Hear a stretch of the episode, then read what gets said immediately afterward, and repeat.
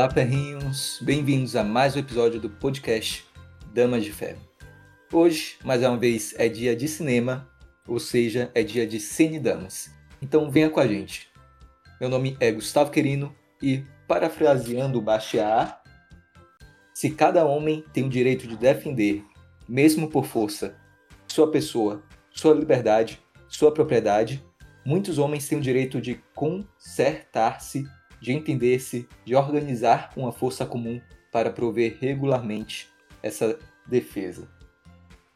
Isso faz totalmente sentido com o que nós vamos falar hoje, mas mais tarde eu explico essa, essa citação.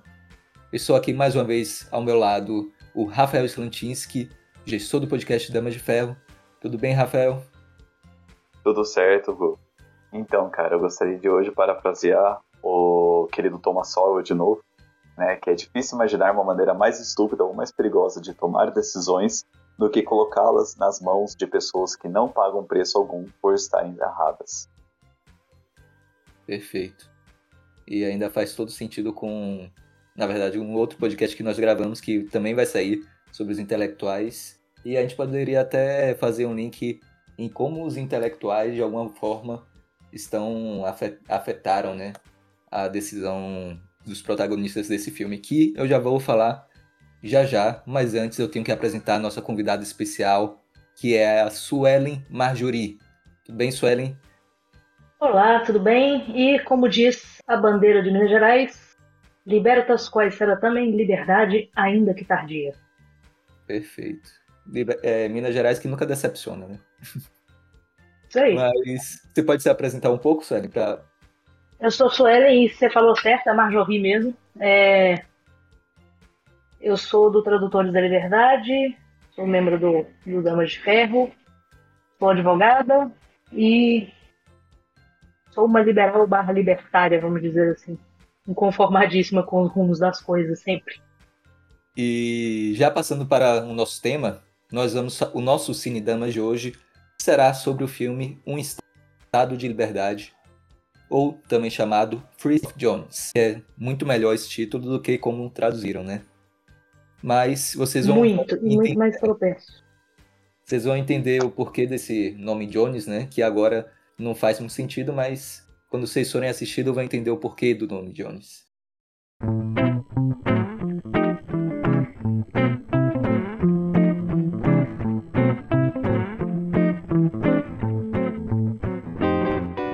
Olá, ferrinhos! Bem-vindos aos nossos recados iniciais. E hoje queremos agradecer mais uma vez a todos vocês que nos apoiaram nessa jornada de liderança, desenvolvimento intelectual e literária. O Damas de Ferro está crescendo a cada dia graças a vocês, ouvintes, membros e gestão. Se você quiser nos acompanhar mais de perto, acesse nosso site damasdeferro.com.br e nossas redes sociais arroba c.damasdeferro e aproveitem esse episódio.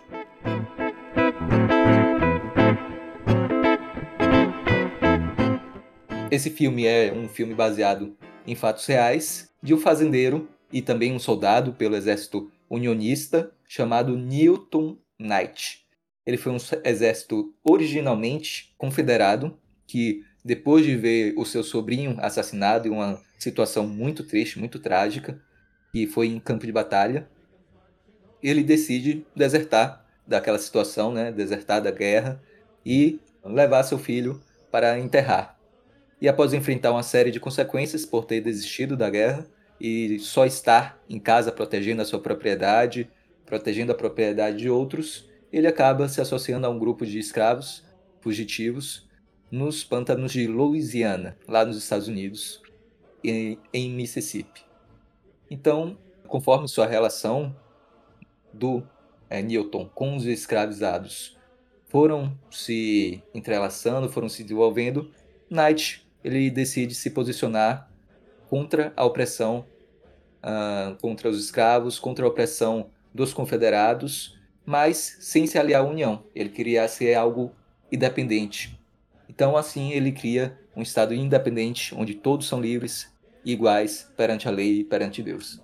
O protagonista ele é atuado pelo Matthew McNaught, Assim que se pronuncia? Acho que não.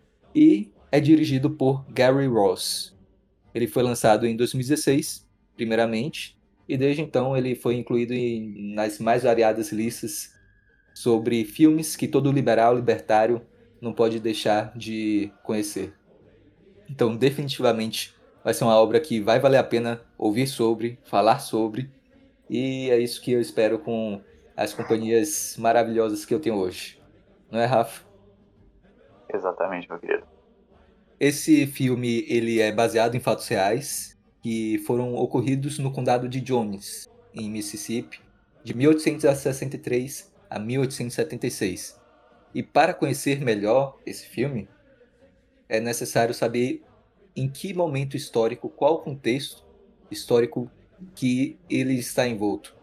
E, na verdade, esse é um dos contextos históricos mais importantes no Ocidente e o mais importante dos Estados Unidos, provavelmente, né? que foi a Guerra Civil dos Estados Unidos, ou também chamada de Guerra da Secessão. Ela foi uma guerra travada nos Estados Unidos de 1861 a 1865, que foi entre a União, que era o Estado maior, né, e os Confederados. E a sua causa principal foi a questão sobre a escravização dos negros. Então, os Confederados, ou os Estados do Sul, eram estados que queriam se separar e eram a favor é, da escravidão, enquanto a União eles não eram a favor da escravidão. E todo esse contexto histórico vai fazer muito sentido para quem for assistir esse filme, né? porque muito do filme se passa sobre escravidão, sobre racismo, mas mais focado na escravidão, como que cada indivíduo tem a sua dignidade, sua individualidade e o direito de ser sujeito também. Então, esse é o contexto histórico para que vocês possam se situar melhor. Né? Basicamente, é isso sobre o contexto histórico. Quais foram as suas impressões uh, iniciais sobre o filme que vocês olharam, que vocês logo de cara já chamaram a atenção? Quer começar, Suela? Eu curto esse contexto histórico, amo história americana. É, adorei que eles usaram historiadores durante o filme, inclusive pessoas. Tem uma historiadora que é da descendência do Knight, é, então foram o mais próximos possíveis da realidade, já que é baseado em fatos reais, né? E ele tem uma pegada documentário com história, com filme, que para mim me agradou muito né, as inserções que eles fazem de cenas é, da Guerra Civil, as inserções de fotos da época, eu achei muito interessantes assim para enriquecer. E do ladinho aqui os comentários, né, que eles põem, se você olhar nas cenas, tem sempre um, uma coisinha aqui do lado falando sobre aquele contexto. Então eu achei que eles fizeram um excelente trabalho em mostrar para quem está assistindo quando eles estão assistindo e qual que é aquele contexto. É claro que com ele vem algumas coisas mais complexas, como o racismo e a maneira como era falado na época, né? Porque estamos dentro de, uma, de um contexto histórico específico. É, mas fizeram um excelente trabalho de ambientar o filme, de fazer você realmente entender aonde e quando. Sim. Inclusive, na verdade, eu gostaria de citar justamente esse ponto, né? O filme ele não ficou preso somente naquela cena de guerra ali da secessão pronto acabou.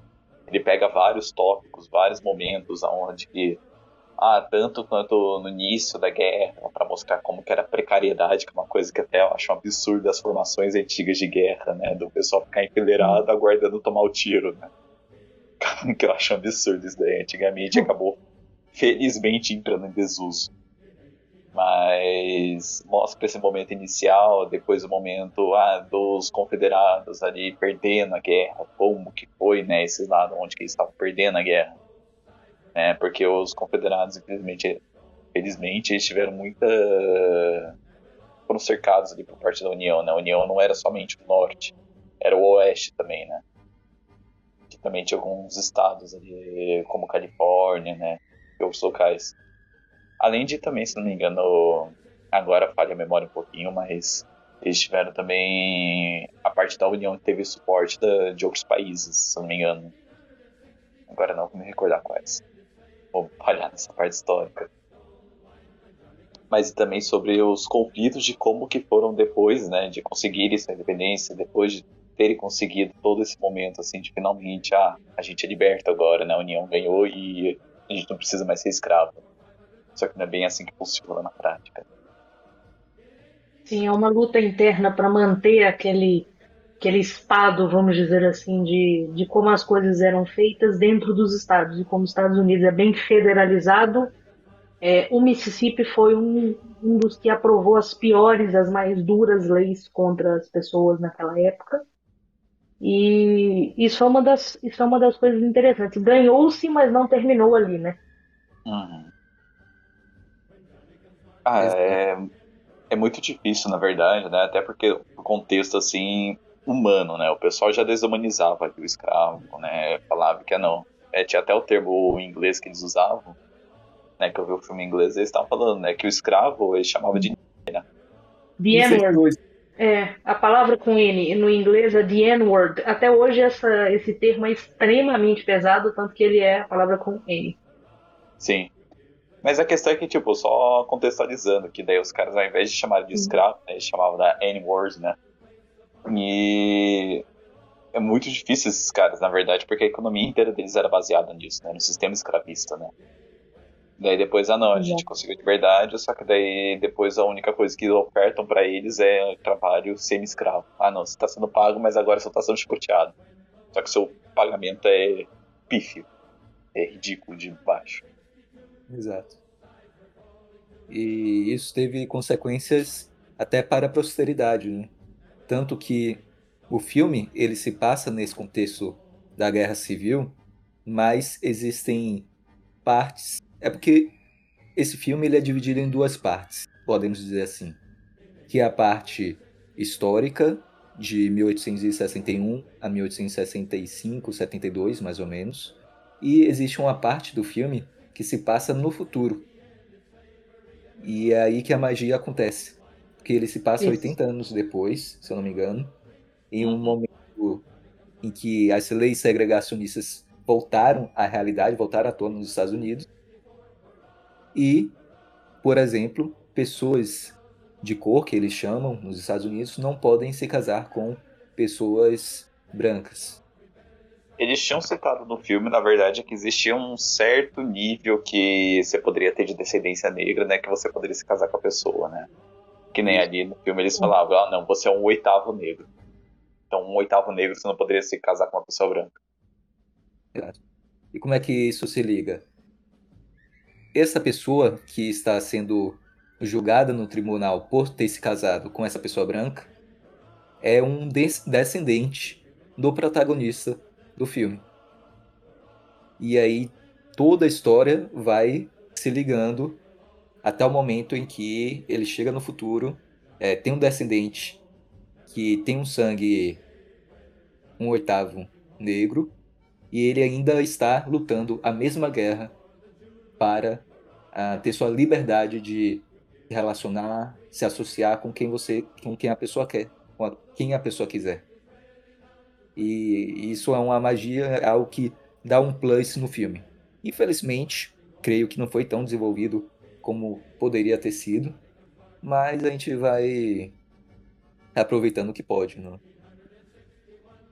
É, eu concordo contigo. Também achei os cortes um pouquinho soltos ali depois que joga nos 80 anos depois, né? Foi difícil de contextualizar. Ainda mais porque é um período que se passa depois da Segunda Guerra Mundial, pelo que eu entendi, né? 80 anos depois. Rolaria um epílogo. Sim. Aí eu acho que. Porque essa história caberia no, no epílogo e seria muito, muito boa para ali. Eu só achei que ficou meio. Efeito borboleta, não é? Aquele filme que vai e volta, você nunca sabe em qual momento você tá. Esse não ficou, vai e volta, mas assim, ficou solto, ficou. Oi. Sim. 80 anos depois.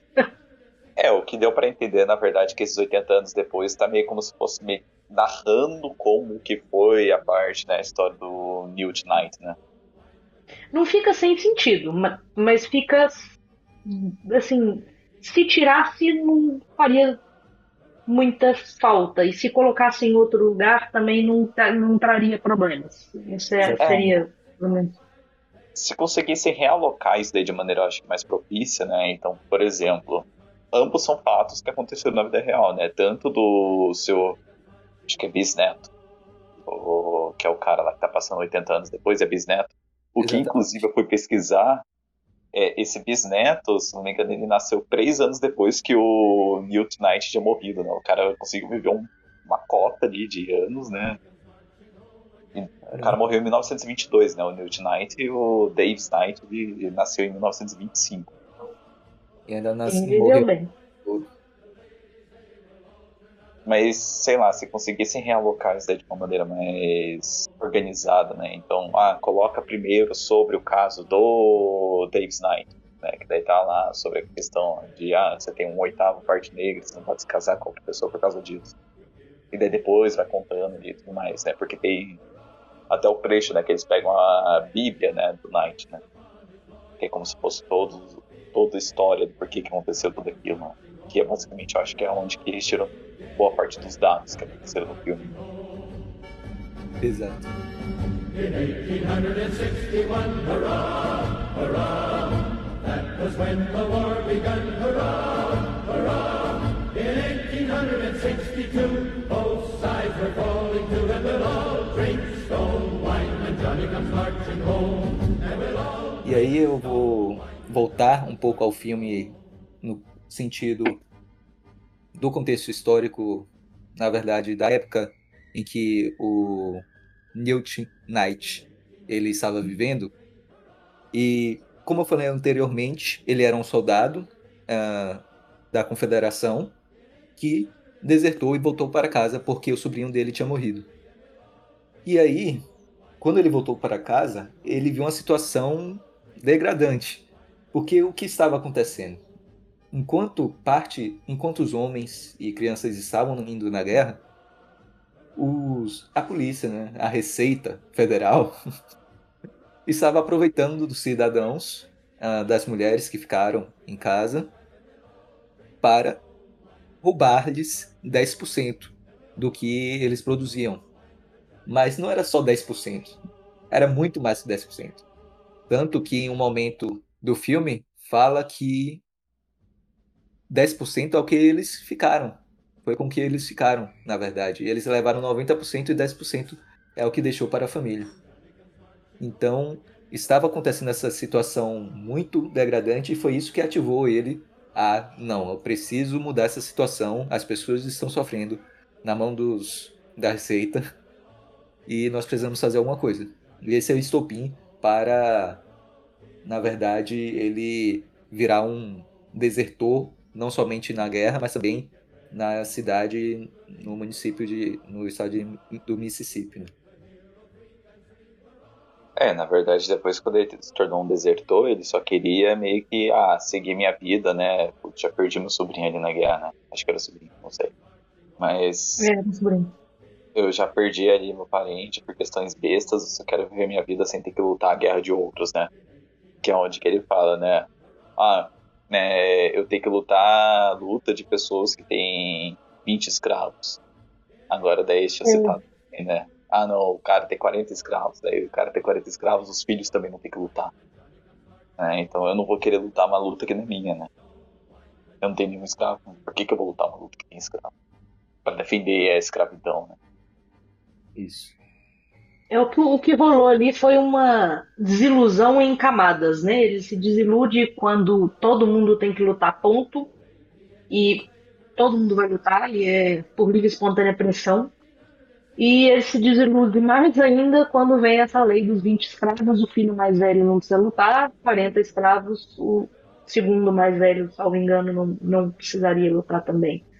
É. E aí vem o esqueminha dos 10%, entre muitas aspas.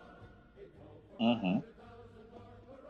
E aí eu fico até me questionando, se eles estão chateados com os 10% naquela época, imagine se estivessem vivendo hoje com 36, 40% de imposto de renda, sem contar os outros impostos, né? Então, para ver como tivemos muita evolução em relação à escravidão, mas ao imposto realmente fomos ladeira abaixo, né? Ah, a questão, essa escravidão, entre aspas, né, que a gente tem hoje em dia, né, que a gente só tá sendo assalariado, mas a gente é super livre, né, tem que pagar uma tributação altíssima para sentar um bando de... Até que, na verdade, nos Estados Unidos é pior, né, existem muitas famílias tradicionais que fazem parte da política lá, né. Exato. Lá é até pior do que aqui, né, aqui é só algumas regiões que ainda existe essa questão mais familiar, né, aquela família tá habituada na política e vive sempre na política.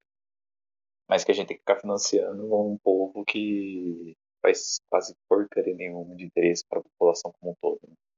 É, Sustenta a Bolsa Terno, né? Sustenta a Bolsa Terno e cartão corporativo. Claro. E Absurdo. o que ficou bem eternizado, eternizado não, mas ficou bem representado no fiscal da Receita, que aparece lá com seu terno, seu blazer, seu, seu com a sua luva assim bem ajeitada, só para entrar lá, pegar o que eles têm e ir embora. Para a guerra eles não querem ir.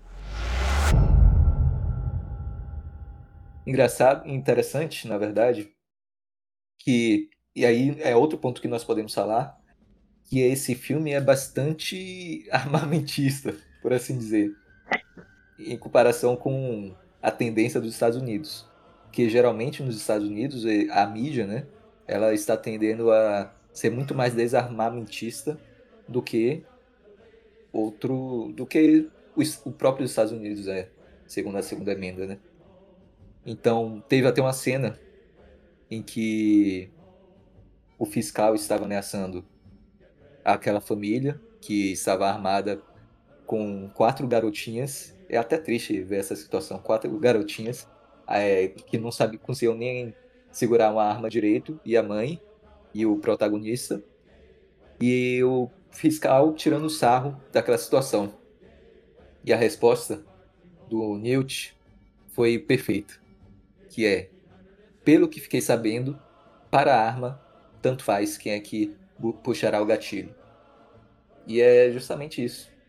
Ela vai igualar o poder daqueles que têm muita força com aqueles que têm pouca força. E achei Uhum. isso genial. Que é bem legal, né? Não sei se estou pulando muito, mas intercalando aquele ponto do Pantanal, né? Que quando o Newt ele se refugia, né? Que acontece logo depois dessa cena, que ele encontra os escravos, né? Que também estão refugiados, né? E um deles tem uma, como se fosse uma, nem sei o que é aquilo, chamam de argola, né? Mas é um uma coisa que prende assim de ferro, que daí tem quatro pontos aqui que levantam, né? E quando o Newt ele quer soltar aquilo dali, ele fala, não, mas se soltar isso daqui vai chamar os guardas.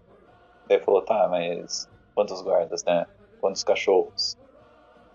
E daí ele consegue arma pra conseguir igualar, né? O pavimento disso daí. Porque até então eles tinham receio de lutar contra esse povo, né? Conseguir se libertar da, daquela argola justamente por conta, né? De não ter um, nenhum poder que equivalesse aos caras. E a partir do momento que ele possui uma arma, ele pronto. Eu consigo me defender. Como diria o filósofo Brutus, agora nós igualamos o jogo.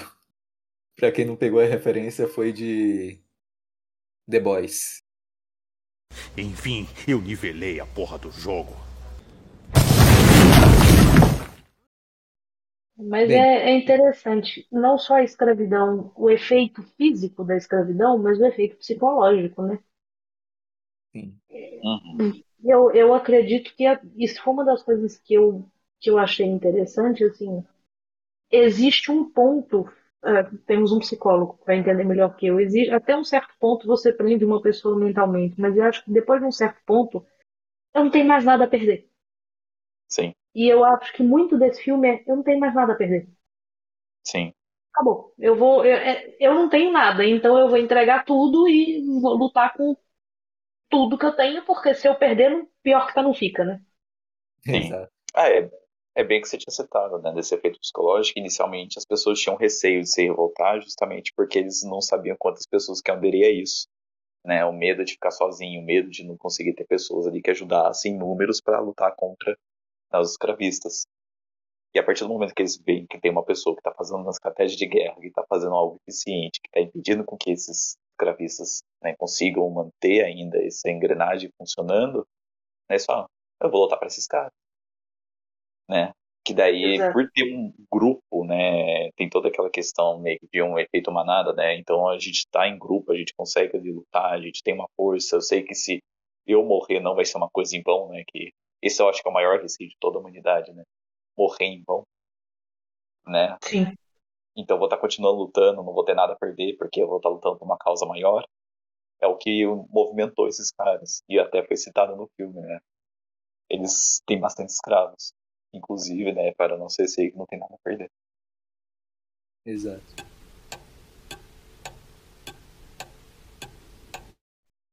O tempo foi passando e assim a Guerra Civil foi avançando para o terror dos confederados. Não é muito spoiler, mas nós sabemos que os confederados perderam essa guerra.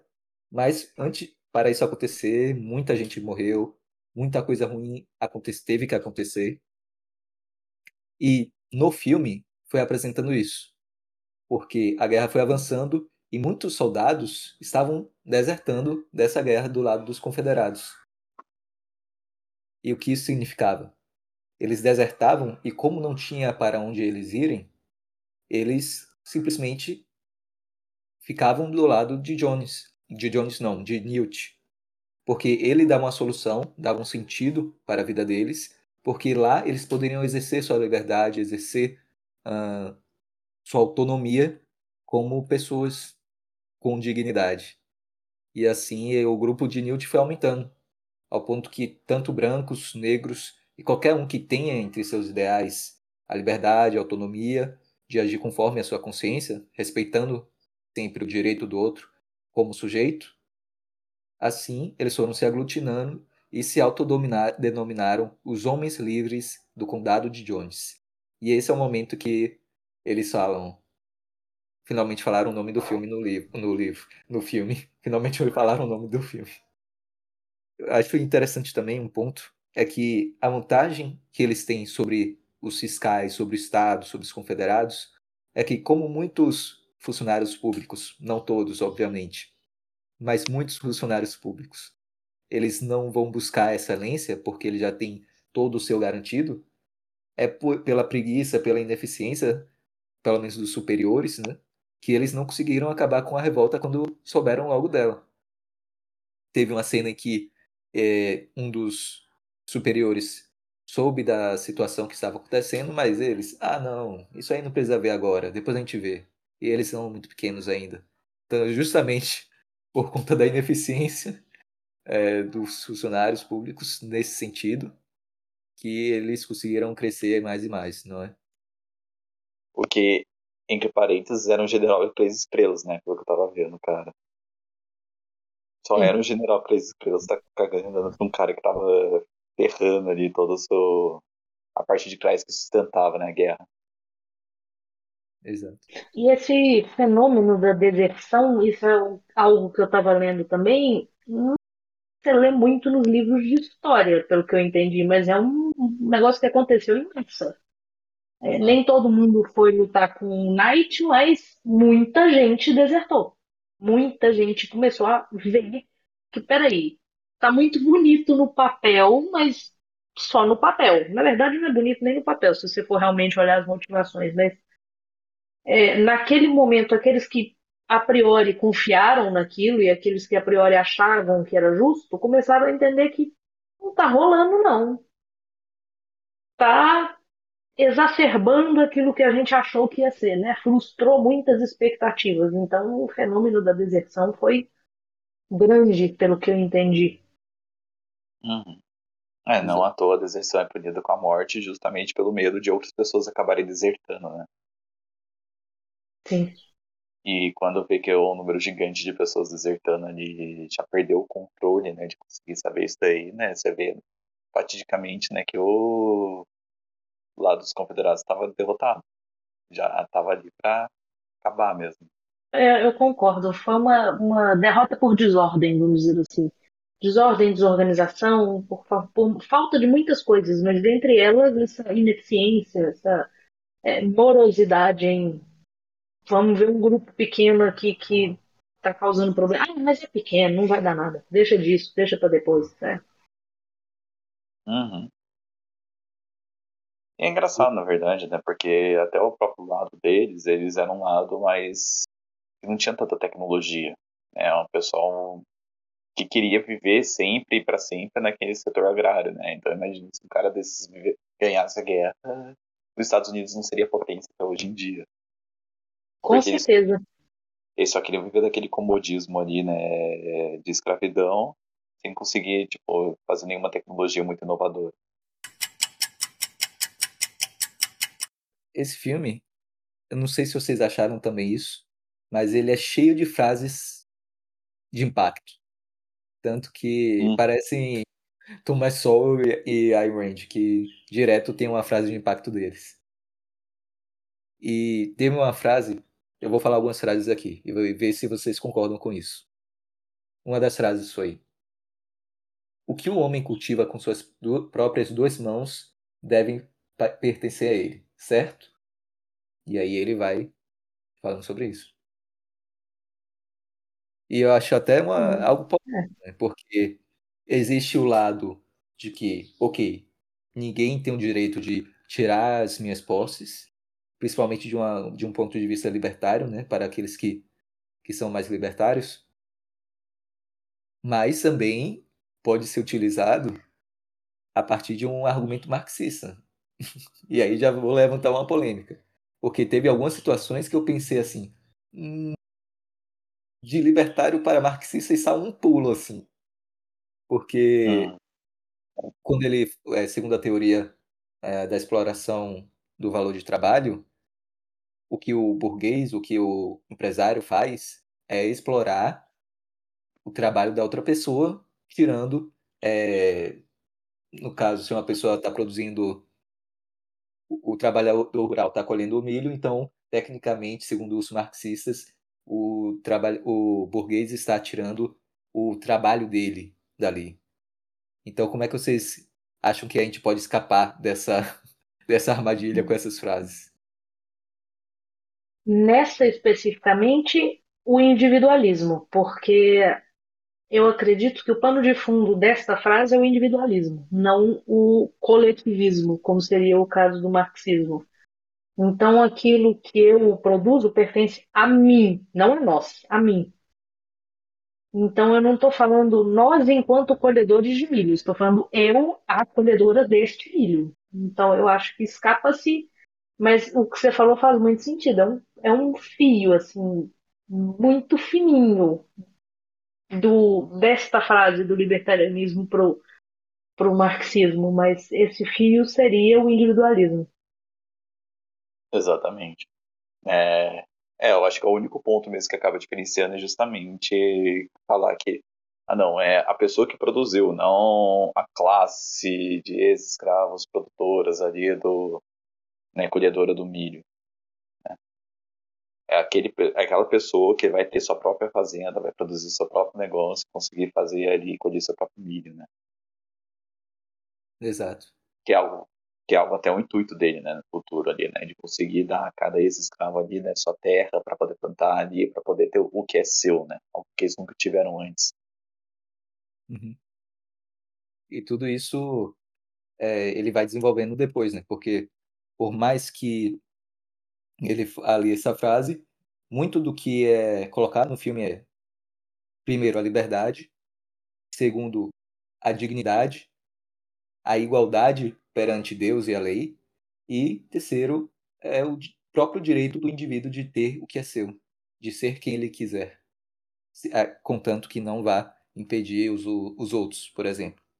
E aí que tem uma outra frase que acho que é central para o argumento liberal, libertário, que é a frase do protagonista quando ele estava falando com o Moisés, que é um personagem um ex-escravo que fugiu e agora está lutando ao lado dos homens livres do condado de Jones. E ele perguntou para Mr. Moisés: Moisés, Moisés, você é um crioulo? E na verdade ele falou the N-word, mas eu não vou falar aqui. Você é um crioulo? E ele respondeu: Não, sou um homem livre porque você não pode possuir um filho de Deus. E aí,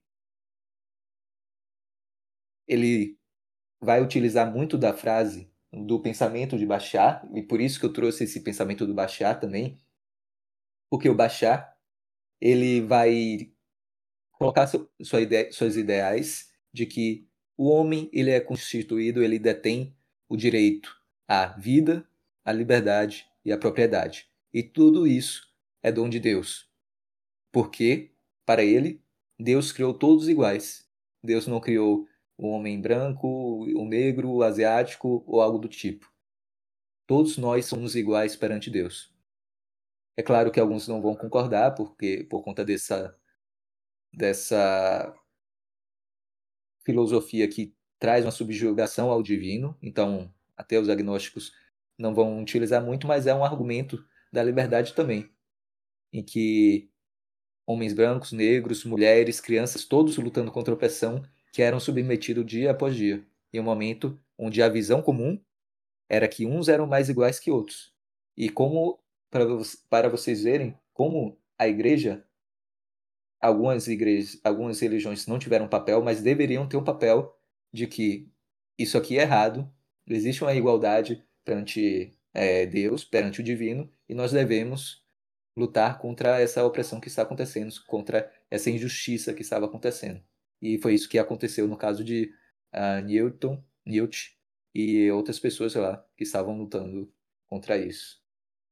É até legal você pegar esse momento da religião, né? Que né, toda a parte religiosa teve muita importância durante todo esse filme, né? Que né, os parece que, por exemplo, no filme inteiro eles colocam como se os confederados eles realmente não se importam com religião. Para eles está um pouco né, dane-se essa parte, né? Enquanto isso, né, toda a parte ali do do Newt, né, eles realmente se importavam, né? A gente tem que ir para a igreja, a gente tem que ir ali participar das coisas, né? É, a única pessoa que não consegue nos igualar, né, é Deus, né? Que é a única força que nos motiva e tudo mais também. Isso. É, e é uma e parte muito. Pode continuar. Não, é só penalizar até as cenas dos gritos. É, é, uma, é uma. Até hoje, né, são discussões que não deveriam mais haver. De fato, todos são iguais perante Deus. De fato, isso é uma injustiça e é uma omissão histórica terrível que não houve mais luta contra a escravidão, não só neste caso, mas em todos os outros. Que não houve mais luta contra a subjugação, né? Eu acho que a liberdade é uma das maiores é um, é um dos maiores argumentos teológicos, um dos mais possíveis a se fazer, né? Então, assim, começa no Gênesis, viu? Deus plantou a árvore do bem e do mal. Ele plantou, estava lá porque ele pôs. Então, não é para você obedecer por controle, por é por liberdade. Olha, tá aqui, não seria bom você comer, mas porque tem consequências. Mas isso é a liberdade de escolha. E amor é um ato de liberdade. Não tem como você separar a liberdade a dignidade dessa de todo, todo esse axioma teológico, vamos dizer assim. Isso. E até puxando o gancho, uh, os existencialistas podem até gostar bastante disso, porque de certa forma nós somos condenados para a liberdade, segundo pelo menos segundo Sartre, e e é justamente isso. Nós temos esse livre-arbítrio de agir conforme a nossa consciência, mas nessa frase em que uh, ele pergunta se você é um crioulo e ele diz não, eu sou um homem livre, ele coloca também que as pessoas foram condenadas para a liberdade, mas também elas escolhem ser livres ao mesmo tempo. Porque elas lutam para ter a dignidade de um ser humano, elas lutam para que elas tenham a possibilidade de exercer a sua liberdade. Então, existem, e existem aqueles que desistiram. Eu fui condenado para a liberdade, mas eu desisto de tomar a liberdade é, em minhas mãos. E eram aqueles que, mesmo sendo brancos, desistiram de é, da luta do condado de Jones. E isso é muito representado aí.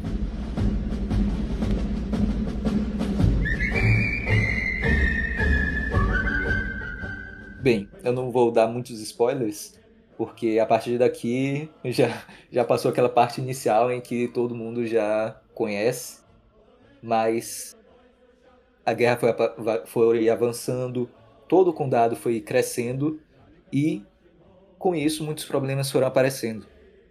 E para resolver esses problemas, o que é que eles fizeram? Eles criaram um tipo de consolidação do condado de Jones. Ou seja, eles fizeram um documento ou uma constituição que traduziram os princípios daquelas pessoas que se reuniram com o mesmo ideal. E aí eu vou ler os princípios para vocês. São quatro no total. Primeiro, e aí eu gostaria que vocês comentassem. Primeiro, nenhum homem ficará rico para que outro fique pobre. E aí vem um. Pera lá, o que isso significa, né? Porque no início, ele. Como é que os, as pessoas ficaram ricas? Primeiro, comércio de escravos. Então aí está implícito de que você não pode ficar rico escravizando o outro, né? para que o outro fique pobre. E segundo, os confederados fiscais tomando 90% de sua plantação, 90% de seus bens para ficarem ricos. Não é de aquela lógica marxista de que para um ficar rico, o outro necessariamente tem que ficar pobre. Mas se você fizer isso, fazendo de outro pobre, isso está contra os nossos princípios. É, riqueza tem que gerar riqueza para todos, né? Eu acho que essa seria seria a ideia eu não vou te deixar pobre para ficar rico, mas se a gente for seguir a lógica, dá para a gente ficar rico junto. Dá para você trabalhar e eu pagar o valor justo e a gente ganhar todo mundo, né? Então não é uma lógica marxista, mas é um princípio muito e é um faz todo sentido no contexto. Sim. É, eu acho bem importante, na verdade, não tirar do contexto né, histórico que aconteceu todo o filme, né, que justamente ele fala sobre essa parte que ninguém deve ficar rico para fazer o pobre, é justamente da maneira como que eles trataram as pessoas, né. Então, uma questão em você ficar, você ter o seu lucro e tudo mais de maneira ética, respeitando o outro, né, dando oportunidade aos outros, né, permanecer na outra pessoa que ela é uma pessoa também. Exato. Que não foi a forma como os confederados uh, estavam fazendo. E por isso que eles colocaram na Constituição ou em seu documento como princípio é, essencial. Né? O segundo princípio ou lei que eles colocaram foi que nenhum homem deverá dizer a outro homem pelo que ele deverá viver ou pelo que deverá morrer. E aí, de cara, eu já pensei na Ayn Rand. Eles tiraram essa frase do livro da, da Ayn Rand e colocaram no filme, não é possível. Tanto que ela tem uma frase, né? Que eu poderia até morrer por alguém, mas eu não poderia viver a vida dessa pessoa. E aí faz ainda mais sentido com os nossos princípios, né? E faz muito sentido no contexto do filme. Vamos lembrar aí da obrigação de lutar. Então você não estava lutando por. Muita gente ali não estava lutando por ideal, eles estavam lutando por sanções, ou legais ou sociais, né? Então, porque são os dois tipos de sanção que a gente vê ali. As, as pessoas vão te linchar ou você vai enfrentar o punho de ferro da lei, vamos dizer assim. Sim, é, volta no que eu tinha falado, né? Os caras estavam lutando justamente por um interesse de outras pessoas, né? não era, né, como você tinha falado, né, Sven, não era uma questão de princípio, né? Ah, não, vamos defender algo. Não, é a única coisa que estava defendendo é o interesse de um cara de continuar daquele método, né, defasado que estava. Exato.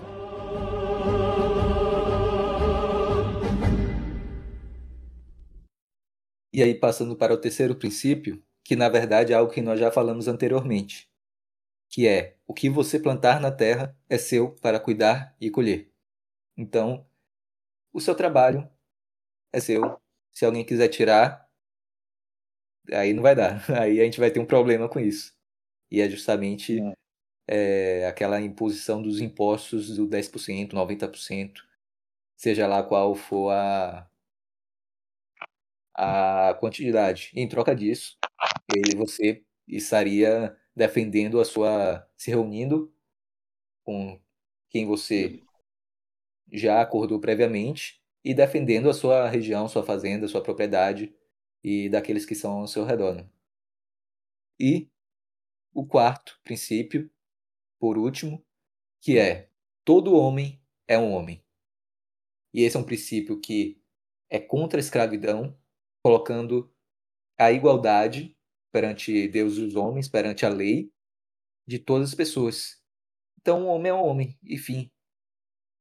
E, não, e é um princípio que não coloca o revanchismo também em conta. Porque hoje em dia, muito do que é colocado como práticas antirracistas, por mais que tenham muitas tenham a sua razão, a maioria está calcada no revanchismo. E aí vai quebrar o ciclo vai se formar de revanche contra revanche e vai ser algo eterno, que é algo que esse princípio não não cria essa expectativa. É algo que fecha lá e pronto, ponto. É um princípio marxista isso, né, de querer é, dividir classes, né. Querendo ou não, o Marx ele se baseia muito na entre o pobre e o rico, mas a gente sabe que não é somente essa divisão que acontece, né. Existem outros tipos de divisões, existem divisões religiosas, sociais, de é, classes econômicas, né. Parece que todo momento eles querem fazer essa divisão justamente para né, sedimentar a população. Parece até algo meio que proposital. É, é algo proposital porque uma casa, uma casa dividida não subsiste. Olha eu citando a Bíblia aí de novo. Um reino dividido em si mesmo não subsiste. Então, eu só tenho o controle se você não tiver força para tomar o controle de mim. E se você estiver unido com o outro que é diferente de você, você vai ter essa força. Portanto, eu preciso desmembrar todo mundo e separar os grupinhos, porque aí cada grupinho é, é menor e é mais fácil de é mais fácil de controlar por força ou por todos os tipos de lavagem cerebral, truques psicológicos, sofismas e etc. Eu curto muito essa frase porque quando eu a ouvi a primeira vez, eu pensei, essa é uma bela resposta, né, à, à, à escravidão da época. Porque em uma frase simples ele, está, simples, ele está dizendo: nenhum homem é uma coisa, nenhum homem é uma mercadoria. Ele é um ser humano. Então é. você não vende, você não troca, você não pega, você não. Existe um nível de respeito aqui. Você não está lidando com algo, você está lidando com alguém. Uhum. E esse, na verdade, é uma chave que um dos liberais, que alguns liberais antigamente não entendiam, porque para eles é, vida, liberdade e propriedade, mas para so, somente para nós. Para os negros, não. No caso, que eram escravizados. E aí isso quebra totalmente e fecha totalmente o argumento liberal de que vida, liberdade e propriedade para todos. E todo homem é um homem. O negro, o asiático, nenhum é uma mercadoria, é uma coisa. E aí vai criar essa essa filosofia que vai permear toda a sociedade dos Estados Unidos e que vai continuar, inclusive, na Constituição americana, até agora.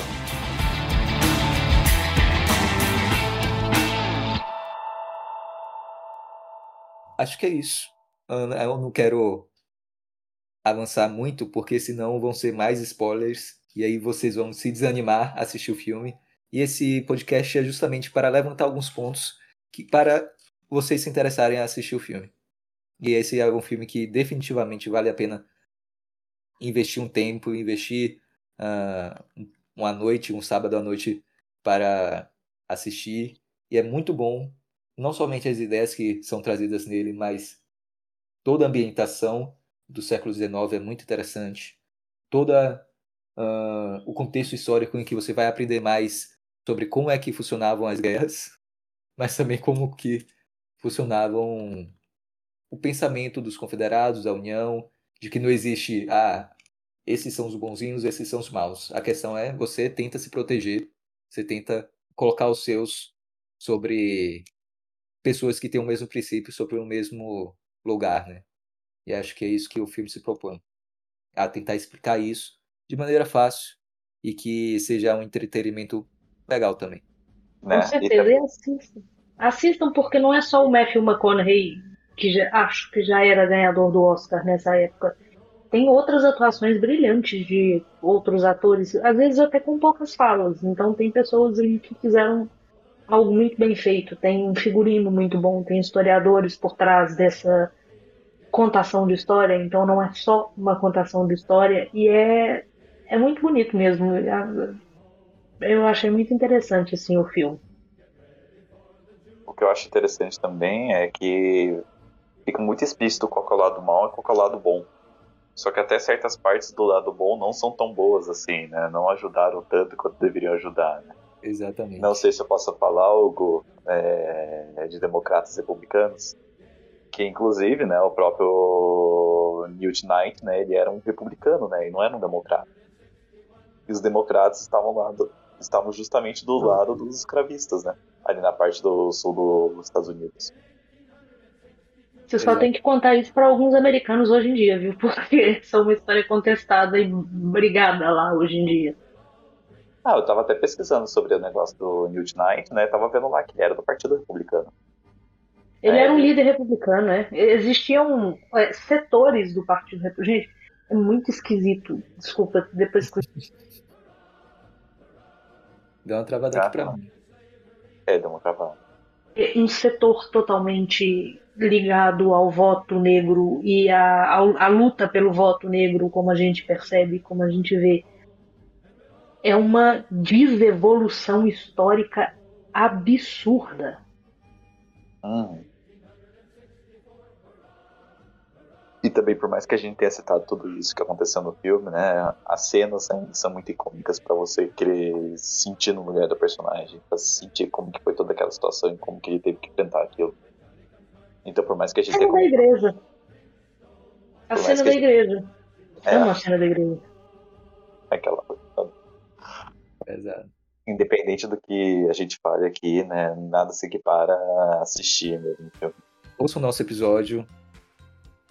Tá disponível no Prime Video, só que se eu não me engano, eles fizeram a, a tristeza de colocar como pago no Prime Video, então é. você tem que assinar Prime, o Prime Video, que é baratinho, 15 reais, se eu não me engano. E depois assinar o Star Mais, se eu não me engano. Mas dentro do Prime Video você consegue acessar comprando esse filme. Então, acho que é isso. Algumas palavras finais. Eu diria assista. É um filme muito bom junta a galera, assiste e aproveita tudo que o filme tem para dar, porque ele não é só história, é, senão seria só um documentário, mas ele tem entretenimento, ele tem, tem muita coisa, tem muito a oferecer e foi muito bem feito. Sim, é, eu passo as palavras das Suelen Então é isso. Até mais. Bom episódio. Boa noite, bom dia, boa tarde, seja lá quando vocês estejam ouvindo. E até mais. Tchau, Rafa. Tchau, Suelen. Tchauzinho. Até mais.